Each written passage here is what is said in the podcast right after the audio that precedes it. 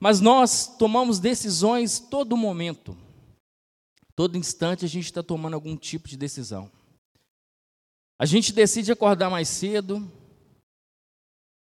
A gente decide pegar um ônibus, pegar o nosso carro, a gente decide ir para o trabalho. Aí você fala assim: ah, mas eu, eu não decido isso, eu vou, obrigado. Mas é uma decisão. Se você quiser ficar em casa, você pode ficar em casa. E nesse frio a gente se opõe ao frio. E a gente levanta e a gente fala assim: eu vou enfrentar aquele Lorenzetti quebrado. Você decide tomar um banho, você decide para o seu trabalho, você decide fazer o melhor no seu trabalho, amém? Porque nós, cristãos, nós somos luz em todos os aspectos. As pessoas têm que olhar para nós dentro do nosso trabalho e enxergar a diferença.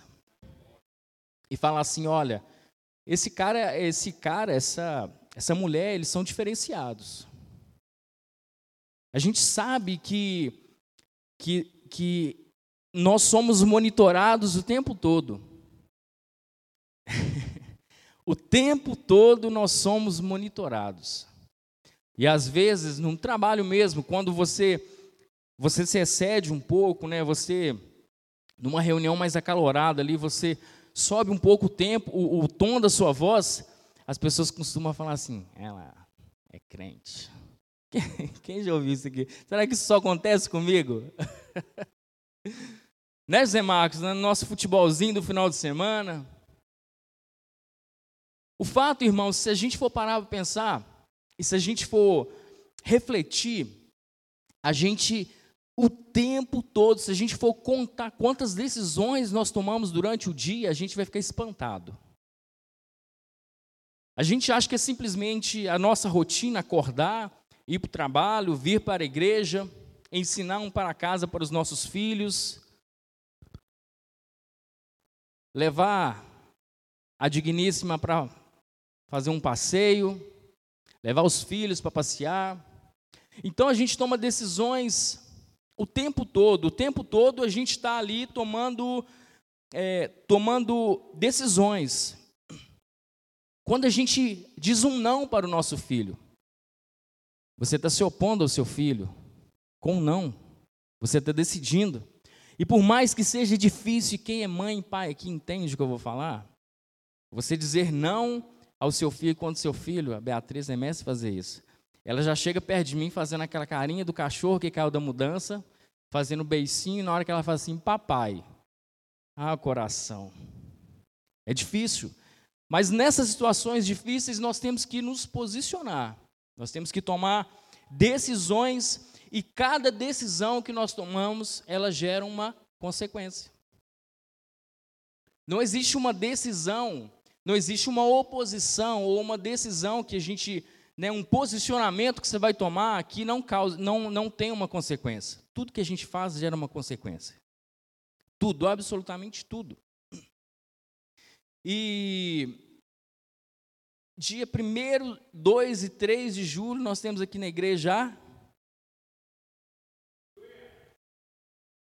Mas o, foi, foi, o pastor, o pessoal todo já fez a inscrição já? Foi, foi fraco, eu tô achando que eu vou falar de novo. Um, dois e três de julho nós temos a. Agora, agora um negócio de firmeza, hein? E qual que é o tema da nossa conferência? A relevância da igreja na sociedade. E vocês pararam para pensar por quê, por que cargas d'água é esse esse tema da, da, da nossa conferência? Será que o, o, pastor Eduardo chegou em casa, bateu a cabeça na porta e falou assim: ó, oh, a relevância da igreja na sociedade. Ou então ela, ele lançou sorte, não pode, né, pastor? A, a, a Adriana em casa, falou assim: ó, oh, vamos jogar os papelinhos aqui, vamos ver o que, que sai. Existe um motivo, não foi por acaso. Irmão, se a gente pegar um recorte na história, um bom recorte na história, a gente vai ver que a igreja, ela foi, durante muito tempo, de um recorte muito grande, foi a instituição mais relevante do mundo. A igreja tomava decisões em todos os aspectos da sociedade. Tomava decisões na arte, tomava decisões na cultura, na medicina, e literalmente a igreja mandava soltar e mandava prender. A igreja e dentro dessas dentro dessas de tantas decisões que a igreja tomava, muitas decisões e muitas posições elas foram erradas. Né? A relevância com um legado ruim, ela é muito prejudicial. Então não adianta ser relevante, sendo que o legado que a gente vai deixar é um legado ruim. Mas a igreja, apesar de tudo, apesar de todas as atrocidades, apesar de tudo que ela fazia, apesar de todos os posicionamentos, todas as decisões que ela tomava, ela tinha sua relevância. Ela tomava decisões, ela se posicionava. Ela estava no centro de muitas decisões. Ou melhor, em determinada parte da história, ela estava no centro de todas as decisões. Só que nós sabemos que por trás de um CNPJ existe CPF. E quando a gente trata CPF, fica um pouco mais complicado, porque a gente está falando de gente, pessoas. Irmãos, nós estamos sujeitos a tropeçar. Nós estamos sujeitos a errar. Ou alguém que não erra. Se você não erra, meu irmão, eu vou grudar no você, porque daqui a pouco você vai subir. Vai ser arrebatado. Nós erramos, nós tropeçamos. O que não pode ser é a conduta nossa uma conduta de erro. Mas nós erramos. Mas a igreja ela errou durante muitos e muitos anos, muitos e muitas décadas, mas ela se posicionava e ela tomava decisões. Só que numa parte da história vem uma coisa chamada iluminismo. E o iluminismo ele pregava conhecimento, um conhecimento que afrontava vários dogmas religiosos.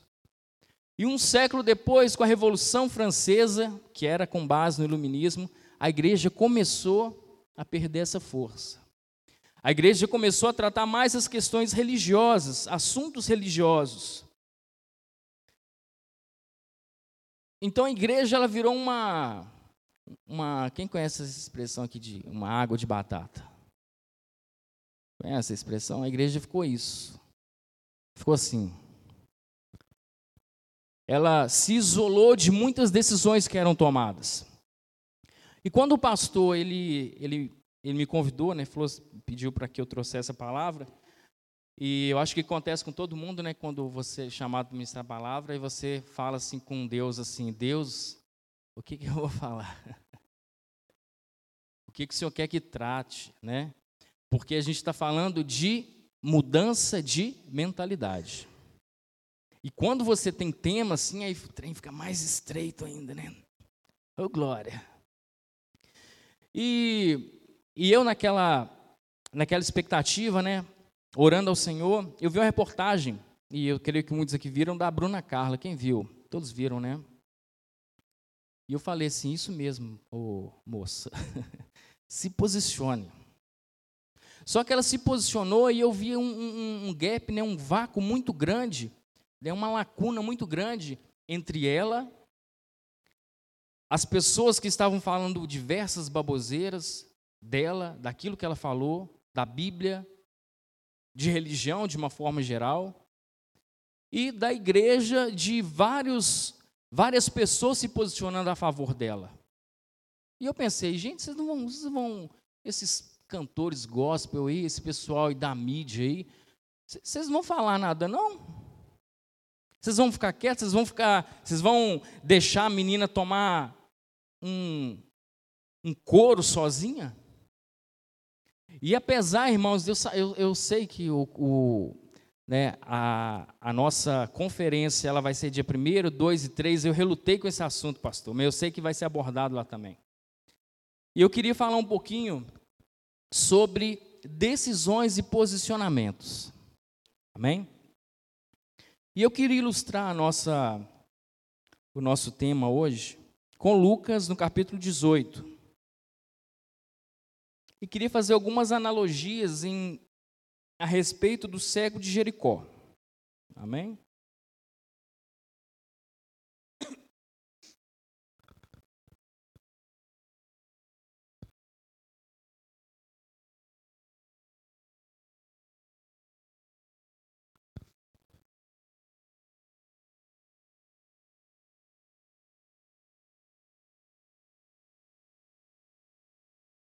Amém? 18:35.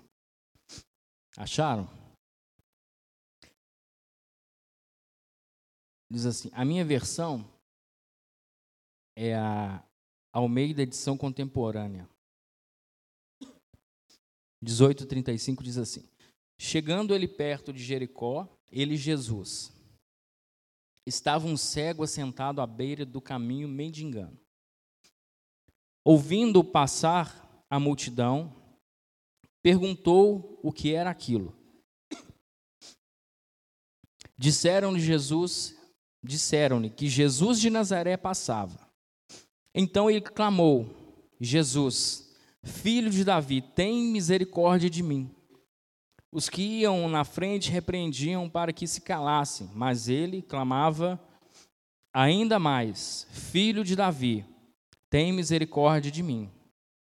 Jesus parou e mandou que lhe trouxesse o cego. Chegando ele, Jesus lhe perguntou: o que queres que eu te faça? Respondeu-lhe ele: Senhor, eu quero ver. Disse-lhe Jesus: Vê, a tua fé te salvou. Imediatamente o homem voltou a ver e seguia-o, glorificando a Deus. E todo o povo, vendo isso, dava louvores a Deus. Olha o 43 novamente. Imediatamente o homem voltou a ver. Amém? Então eu queria ilustrar e fazer algumas analogias dessa passagem de Lucas, no capítulo 18, no versículo 35 ao 43, sobre o cego de Jericó. Nessa passagem a gente lê ela também em Mateus, a gente lê ela em Marcos, mas eu, eu quis trazer para o Evangelho de Lucas porque ele tem um pouco mais de riqueza de detalhes aqui.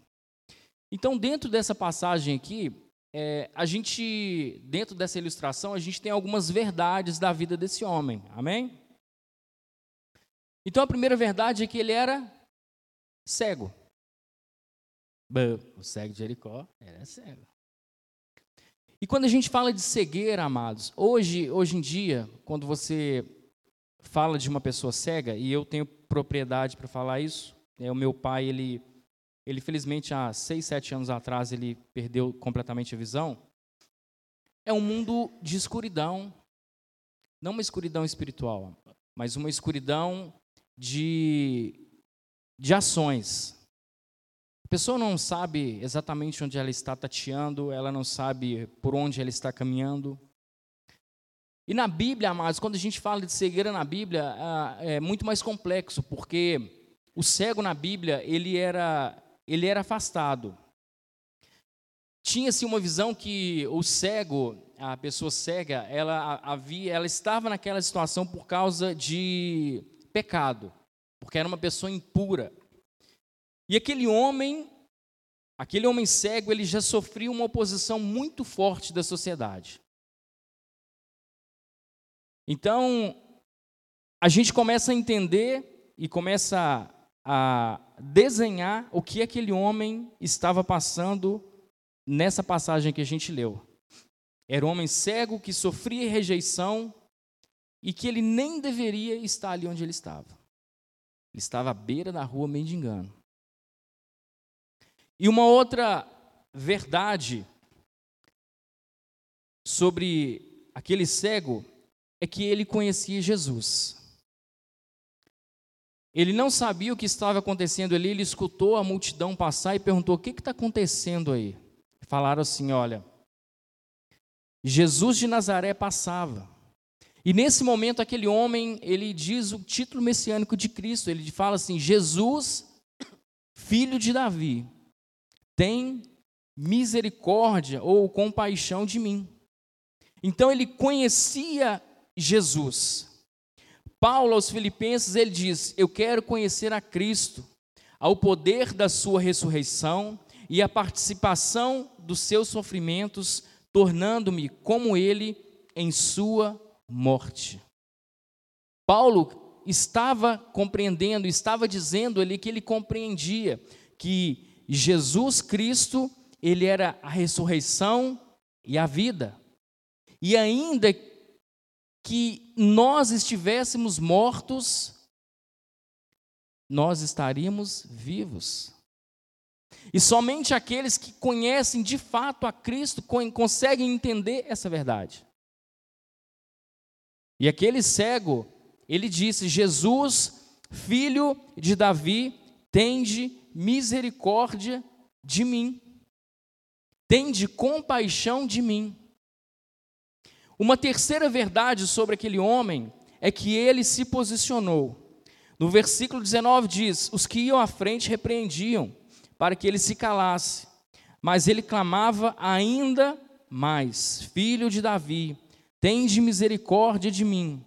Aqui, irmãos, quando a Bíblia fala multidão, é multidão mesmo. O pessoal estava descendo para a festa de Páscoa. Então tinha muita gente. Os, os meninos acima de 12 anos, eles eram obrigados a participar. Então existia uma multidão com Jesus descendo para Jerusalém, e não só isso, estavam maravilhados pelos ensinamentos e pelos milagres que Jesus fazia. Então era muita gente. Eram muitas pessoas ali se, se, se amontoando né, ao redor de Jesus, eram muitas pessoas fechando, fechando o caminho. Agora imagine você, eram muitas pessoas e estava lá um cego que estava tateando e não sabia o que estava acontecendo. Mas ele ouviu falar de Jesus. E apesar de, de toda oposição que ele estava sofrendo, ele não se calou e ele se posicionou. E na segunda parte que nós lemos aqui, no versículo 39, em que diz que ele, quanto mais ele era repreendido, mais ele clamava. Aqui a palavra para esse clamor é craso em grego, que significa que dá uma conotação que ele clamava tanto, que ele gritava, ele chorava. Sabe quando, quando o nosso filho ele faz aquela pirraça de que, ela, que ele começa a gritar, que ele começa a chorar? Aqui não era um menino, mas era um homem que estava ouvindo falar que Jesus, filho de Davi, estava passando por ali. Então aquele homem estava gritando de uma forma totalmente desesperada. Sabe quando você está desesperado por algo? Sabe quando você está totalmente desesperado para que algo aconteça na sua vida, algo para que algo aconteça é, na sua família, para que algo aconteça no seu trabalho? Era o que aquele homem estava passando ali. E ele não se calou. Ele deve ter pensado assim: olha, eu já ouvi falar desse homem. Ele de fato, ele é o Messias. Eu já ouvi falar que, de tantos milagres que ele, esse homem, já realizou. Então eu vou clamar, eu vou gritar, eu vou espernear até esse homem me ouvir. E quem sabe não é a última vez que esse homem vai passar por aqui. E de fato era. Era a última vez que Jesus estava passando ali, porque Jesus ele estava caminhando para o propósito pelo qual ele foi enviado a nós. Então, abrindo um parênteses aqui, amados. Na Isaías diz que nós devemos buscar o Senhor enquanto nós podemos achá-lo, que nós devemos buscá-lo enquanto ele está perto. Não tarde a buscar a presença do Senhor. Talvez a gente não sabe o dia de amanhã, Tiago diz que a nossa vida é como um vapor. E como eu disse, quando eu saio de casa e quero vir para o culto, eu quero ser intenso no culto, quero me derramar em adoração ao Senhor. Porque nós somos chamados a adorar o Senhor. Nós somos chamados a aclamar ao nome do Senhor. E se for desesperadamente como esse homem, seja desesperadamente. Mas o importante é que nós possamos buscar ao Senhor, que nós possamos buscar e clamar ao Senhor. E foi isso que aquele homem fez. E se for a última vez, e uma outra verdade no texto que nós lemos, nós lemos que ele se posicionou, que ele era um homem cego, que ele era um homem rejeitado, mas que ele conhecia Jesus. Lemos também que ele se posicionou. E uma outra verdade no versículo 40, e uma, uma, uma verdade muito, muito impactante. Versículo 40 diz que Jesus parou e mandou que lhe trouxessem o cego. Ou seja, Jesus se opôs à multidão. E nós aprendemos que nem sempre a voz do povo é a voz de Deus.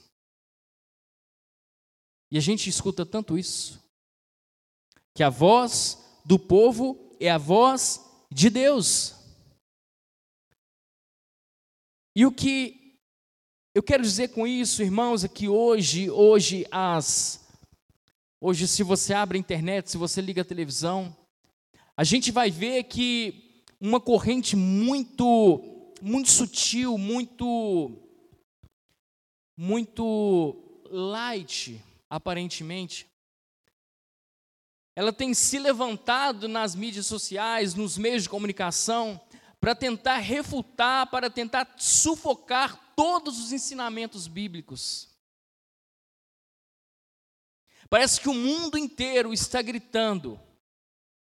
Parece que o mundo inteiro está falando que a Bíblia é um livro antigo, um livro ultrapassado. Mas não é isso que a palavra de Deus nos diz. Parece que nós estamos sendo sufocados o tempo todo por mentiras. Até dentro, a coisa é tão sutil, irmãos, que isso não é, não é só no, nos meios de comunicação, não é só lá no mundo. Isso dentro da igreja. Dentro da igreja, no nosso convívio, na nossa unidade, no, nosso, no, no, no, no seio da igreja, ali, líderes, líderes se levantando contra a palavra de Deus e arrastando multidões, querendo refutar a palavra de Deus, querendo dizer que, olha, não é bem assim, a palavra de Deus, ela tem algumas coisas que são literais, mas tem coisas que são fantasias. Eu queria te dizer, irmãos, que a verdade, que a Bíblia é a verdade, porque ela é a palavra de Deus. E quando aquele, aqueles homens, aquelas pessoas estavam gritando, pedindo, falando para aqueles cegos se calar, Jesus se levantou e falou assim: Epa, calma lá. Aqui quem manda no pedaço aqui sou eu. Traz o cego. Traz o cego porque eu escutei um clamor sincero. Porque não adianta estar próximo de Jesus, não adianta estar em cima de Jesus, se o nosso coração está impuro. Jesus, ele enxerga o nosso coração. Jesus se posiciona diante daquela situação e falou assim: me traz o cego aqui. Me traz aquele homem que estava mendigando ali. Me traz aquele homem ali que está sendo, é, é, que a sociedade está rejeitando. Me traz o rejeitado aqui. Me traz aqueles que vocês passaram aí, pisaram. Me traz aquele que, que está com aquela capa ali. Faz ele lançar essa capa aí, porque hoje chegou salvação na vida desse homem. Aquele homem podia ser morto pela multidão por incomodar o mestre, por estar sendo por estar sendo inconveniente, por gritar, aquela multidão poderia pegar aquele homem e lançar, mas ele não teve medo, ele se opôs diante daqueles que queriam calá-lo, ele se opôs diante daqueles que queriam tirar o foco dele de Cristo, e é isso que tem acontecido hoje, irmãos. As pessoas, o mundo, ele tem tentado tirar o foco da igreja de Cristo, o autor e consumador da nossa fé, da nossa vida, aquele que veio por cada um de nós, aquele que padeceu por nós nós, aquele que morreu por cada um de nós, mas vivo está e em breve ele voltará. Hoje nós estamos a todo momento é, recebendo essa oposição do mundo.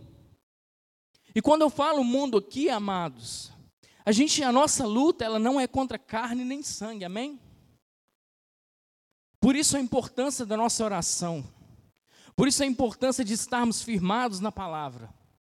Mas o tempo todo, o tempo todo as pessoas têm se levantado contra a vontade de Deus e têm tirado o foco da igreja. E a igreja tem se encolhido, tem virado aquela aguinha de batata sem fazer diferença. Mas essa não é a realidade da nossa igreja, amém? Amém? Você está comigo?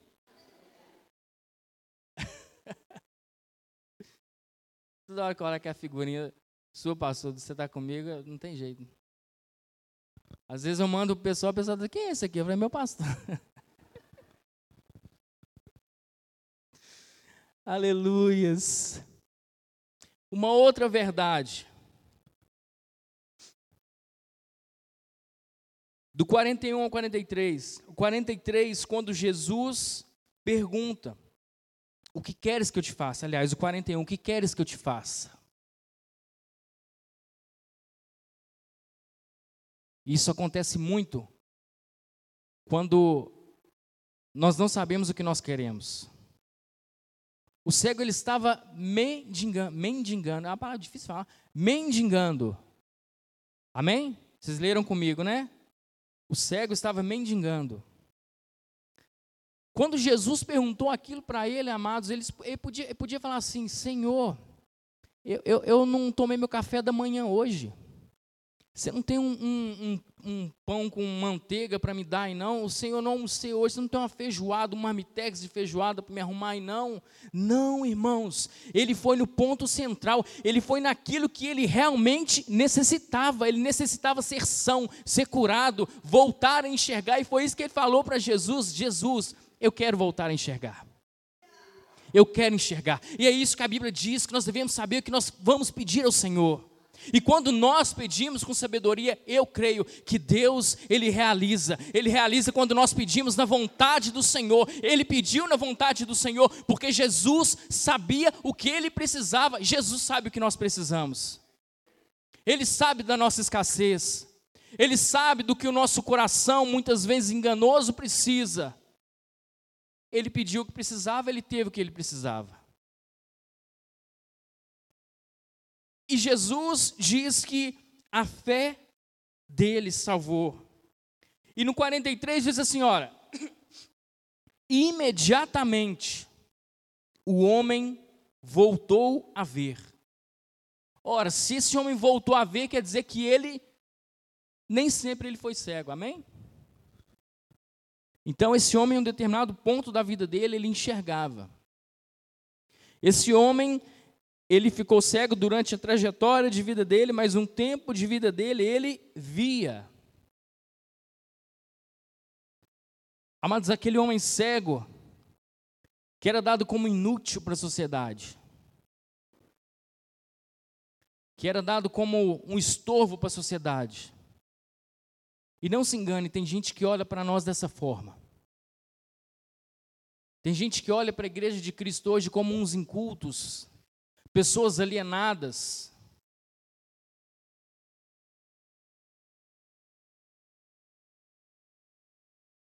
Aquele homem, ele conhecia Jesus, e apesar da igreja ela ser taxada de muitas coisas lá fora, você conhece a Cristo, eu conheço a Cristo. Nós sabemos do poder de Jesus Cristo. Nós sabemos daquilo que Jesus ele pode fazer na vida de um não crente e na vida de um crente também, porque Jesus ele salva, ele cura, ele batiza no Espírito Santo e ele em breve ele voltará. A palavra de Deus nos diz em 1 João que a promessa que ele nos fez não foi uma promessa de uma vida farta, não foi uma promessa de, de uma casa aconchegante, não foi uma promessa de um emprego muito bom, mas a promessa que ele nos fez, amados, e ele há de cumprir a vida eterna. Esse, essa foi a promessa que ele nos fez. E aquele homem, além de conhecer a Cristo, ele se posicionou. Ele se posicionou diante de uma multidão que queria calá-lo. Nós conhecemos a Cristo e o Senhor nos chama a nos posicionar, porque a voz do povo nem sempre é a voz de Deus. A voz do povo de Deus, sim, é a voz de Deus, porque nós falamos a palavra de Deus, a Bíblia. E assim como aquele homem voltou a enxergar, o Senhor nos chama para que a igreja de Cristo ela possa sair desse estado inerte, que a igreja de Cristo ela possa voltar a ser relevante, que a igreja de Cristo ela possa se posicionar, tomar posição Josué foi um homem muito usado por Deus, irmãos. Josué, a primeira vez que Josué aparece na Bíblia, Josué já aparece guerreando, lutando. Era um homem de guerra, um homem de batalha.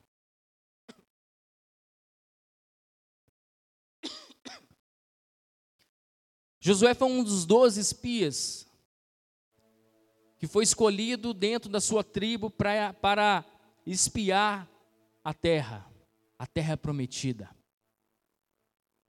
E a Bíblia diz que enquanto dez homens levantados, escolhidos a dedo, eles enxergaram uma circunstância ruim. Olha, nós temos gigantes lá, o povo lá é bitelo mesmo, forte, guerreiro.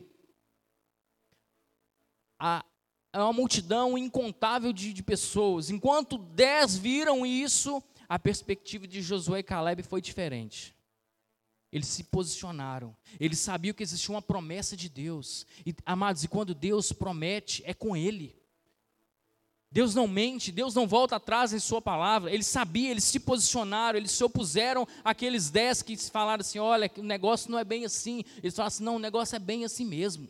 A terra é boa, a terra emana leite e mel. E eles se posicionaram. Josué ele foi escolhido, Josué ganhou territórios, Josué viu tantas maravilhas de Deus, Josué viu Deus fazer milagres, fazer o, o Rio Jordão recuar, Josué fez muralhas serem derrubadas, aquilo que parecia ser impossível aconteceu.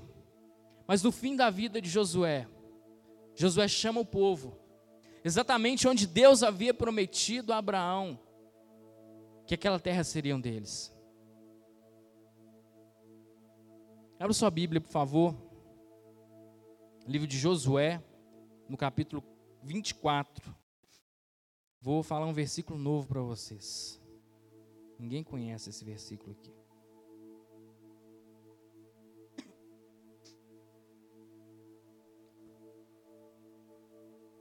Quatorze, quinze. Agora temerei o Senhor e servi-o com sinceridade e com verdade. Deitai fora os deuses dos quais viram vossos pais além do Eufrates do Egito e servi ao Senhor. Se, porém, vos parece mal servir ao Senhor, escolhei hoje a quem servais, se aos deuses a quem serviram os vossos pais que estavam além do Eufrates, ou os deuses dos amorreus, cuja terra habitais. Eu e a minha casa serviremos ao Senhor. Isso é uma ou não é uma decisão? Josué tomou ou não tomou uma decisão aqui? Josué se posicionou ou Josué não se posicionou aqui? Josué viu tantas coisas, como eu disse, mas ele viu algo no, no ser humano que, que incomodou Josué. Apesar de todas as maravilhas que Deus havia feito no meio do povo dele, existia muita idolatria existiam pessoas com a cabeça fraca que qualquer tipo de oposição eles, eles se desviavam do caminho do Senhor.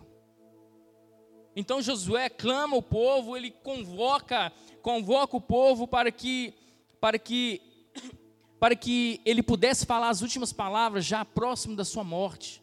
E ele diz essas palavras maravilhosas aqui. E ele se posiciona diante de todo aquele povo. Josué já não era um, um jovenzinho, Josué estava próximo da sua morte, mas ele sabia que era necessário ele se posicionar. E quando nós nos posicionamos, irmãos, não é fácil, não é fácil se posicionar diante de, uma, de coisas que parecem estarem querendo nos sufocar, mas o Senhor, na palavra dele, ele nos diz que ele nunca nos abandonaria, que ele sempre estaria conosco, sempre estará conosco até os séculos dos séculos. Amém? Então aquele homem clama e diz ao povo que o povo poderia fazer o que eles quisessem, mas ele decidiu que ele e a casa e a família dele serviriam ao Senhor. E quando nós nos posicionamos, irmãos, e quando nós estamos amparados pela palavra de Deus, quando nós mostramos para aquela igreja, para aquele povo que está ali assim, ah, eu estou sendo afrontado, eu estou sendo, estou sendo, as pessoas estão apontando o dedo para mim porque eu creio na palavra, mas quando nós nos posicionamos e falamos assim, ei, deixa eu te falar, você não está só. Amém? Você não está só. Você tem Cristo, você tem pessoas que aqui estão hoje se posicionando. E quando nós nos posicionamos com base na palavra de Deus, amados, as pessoas começam a falar assim: "Ei, eu também posso me posicionar. Eu também posso me levantar. Eu também posso falar assim: "Ei, a palavra de Deus é a verdade na minha vida". E você pode falar o que você quiser. A Constituição brasileira, ela me dá plenos poderes para que eu possa professar a minha fé. Eles não vão calar a igreja de Cristo, meus irmãos. Porque a igreja de Cristo ela vai se posicionar quando for necessário.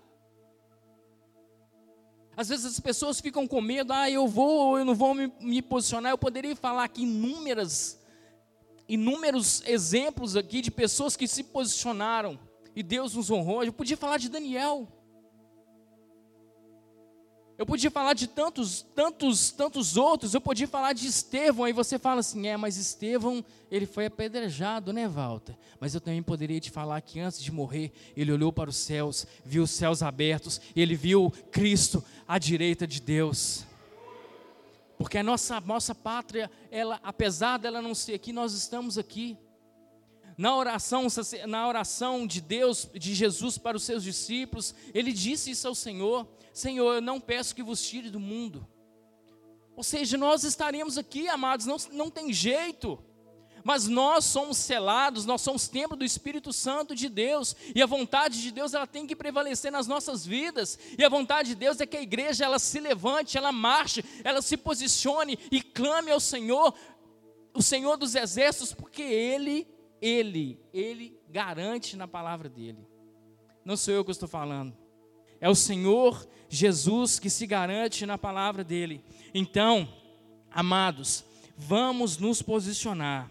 Uma igreja em cima do muro.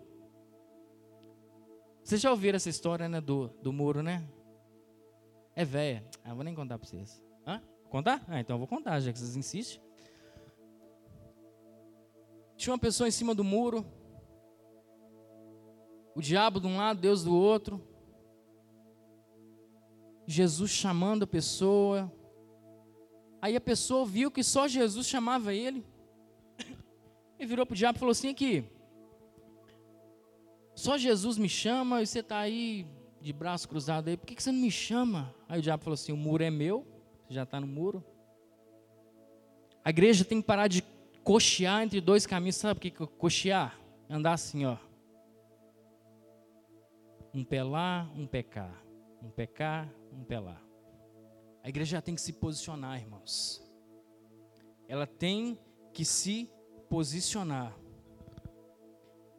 Paulo, quando estava fazendo um discurso, e não seria um discurso tão intenso, em Atos 20, Paulo, imagino que Paulo devia ser que nem a gente quando se reúne assim, a gente vai falar um pouco da um pouco de igreja, né? Igual lá no, no sítio, lá o sítio abençoado. Já estou querendo próximo, hein, irmãos. Ô, oh, glória. Quando a gente, né, a gente que é crente, a gente se encontra, a gente começa a falar de Deus, o tempo passa e Paulo estava falando verdades da palavra de Deus. E a Bíblia diz que se estendeu noite adentro, irmãos. Mais de seis horas e Paulo falando. E o povo ali escutando, mas tinha um jovem que, ah, eu vou, não sei porquê, tá? Não me pergunte por quê, porque cargas d'água o Eutico sentou numa janela. Mas sentou numa janela e adormeceu. E quando aquele jovem, ele adormeceu, a Bíblia diz que ele caiu. E ele caiu para dentro ou para fora? Se estrepou todo, caiu para fora. Geralmente, irmãos, quando a gente está em cima do muro demais, a gente não se posiciona conforme a palavra de Deus, a gente cai e se arrebenta geralmente a gente não cai para dentro, a gente cai para fora. E a Bíblia diz que as pessoas foram lá, levantaram ele e levaram depois que Paulo, depois que Paulo se certificou que ele não tinha, que ele não estava morto.